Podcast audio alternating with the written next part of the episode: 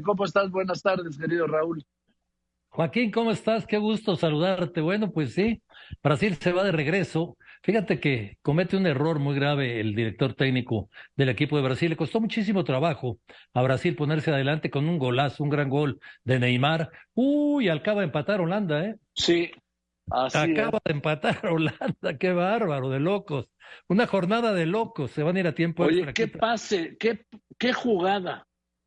Sí, Raúl. sí, sí. Todo el mundo, todo el mundo estaba esperando un disparo directo y los holandeses eh, sacan una de estas jugadas que se practican durante semanas y semanas y semanas, un pase corto para que el jugador holandés dentro del área, ya no alcancé a ver quién era, disparo de media vuelta y empate el partido. La historia de estos dos equipos es impresionante. Goles en los últimos minutos, finales de Copa del Mundo y ahora increíble, pero está empatando el equipo de Holanda y a ver si no dejan fuera otro equipo de América, Joaquín.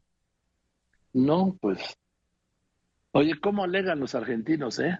No, bueno, son especialistas en eso.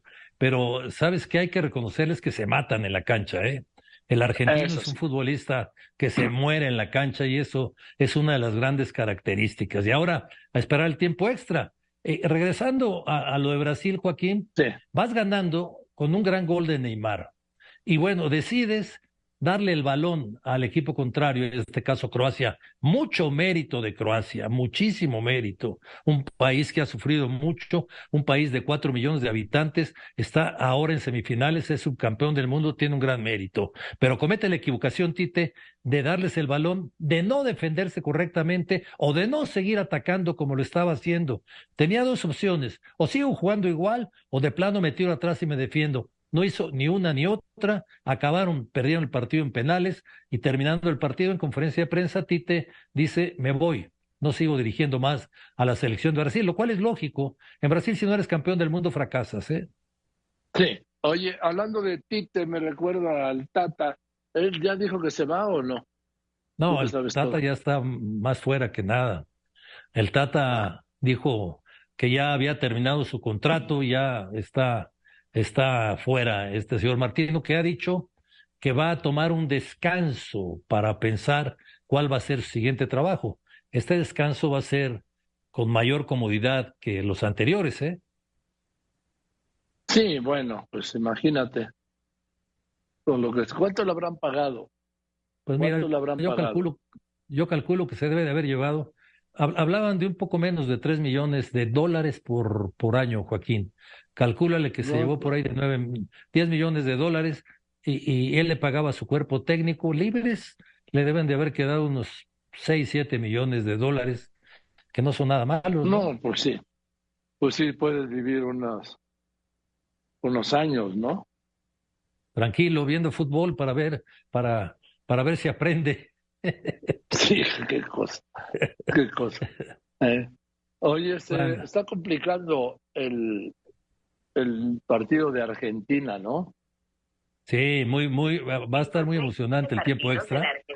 Este, ¿Eh? yo pienso que ahora eh, Holanda va a aguantar, va a aguantar, va a aguantar y a ver si no nos vamos otra vez a penales. Oye, por cierto, Croacia nunca perdió un, una serie de penales en toda su historia. Y lo de Argentina, increíble, ganaba dos goles a cero y también pensó que tirándose atrás, que aguantando, iba a poder aguantar y iba a poder sacar el resultado y ya le empataron el partido. O sea, nuevamente esta historia tan especial de Holanda contra Argentina en el sexto partido que se enfrentan en Copas del Mundo.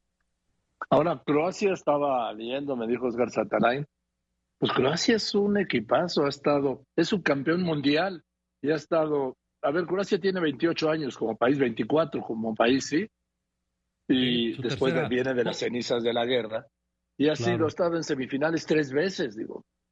Sí, y una vez es subcampeón y tiene, tiene tres, tres copas del mundo nada más y no ha perdido Ah. ninguna serie de penales y, y la mayoría de sus jugadores juegan en Europa.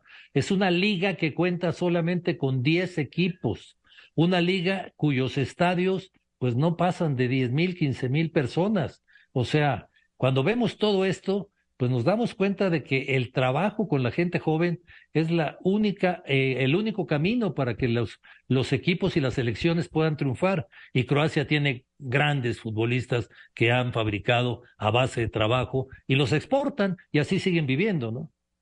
Bien. Raúl, te dejo para que puedas ver los tiempos extras. Sale, Sale Joaquín, te, te mando un abrazo. Te mando un abrazo, Raúl Orbañanos, a las 5 la Fórmula es Orbañanos, aquí en Radio Fórmula.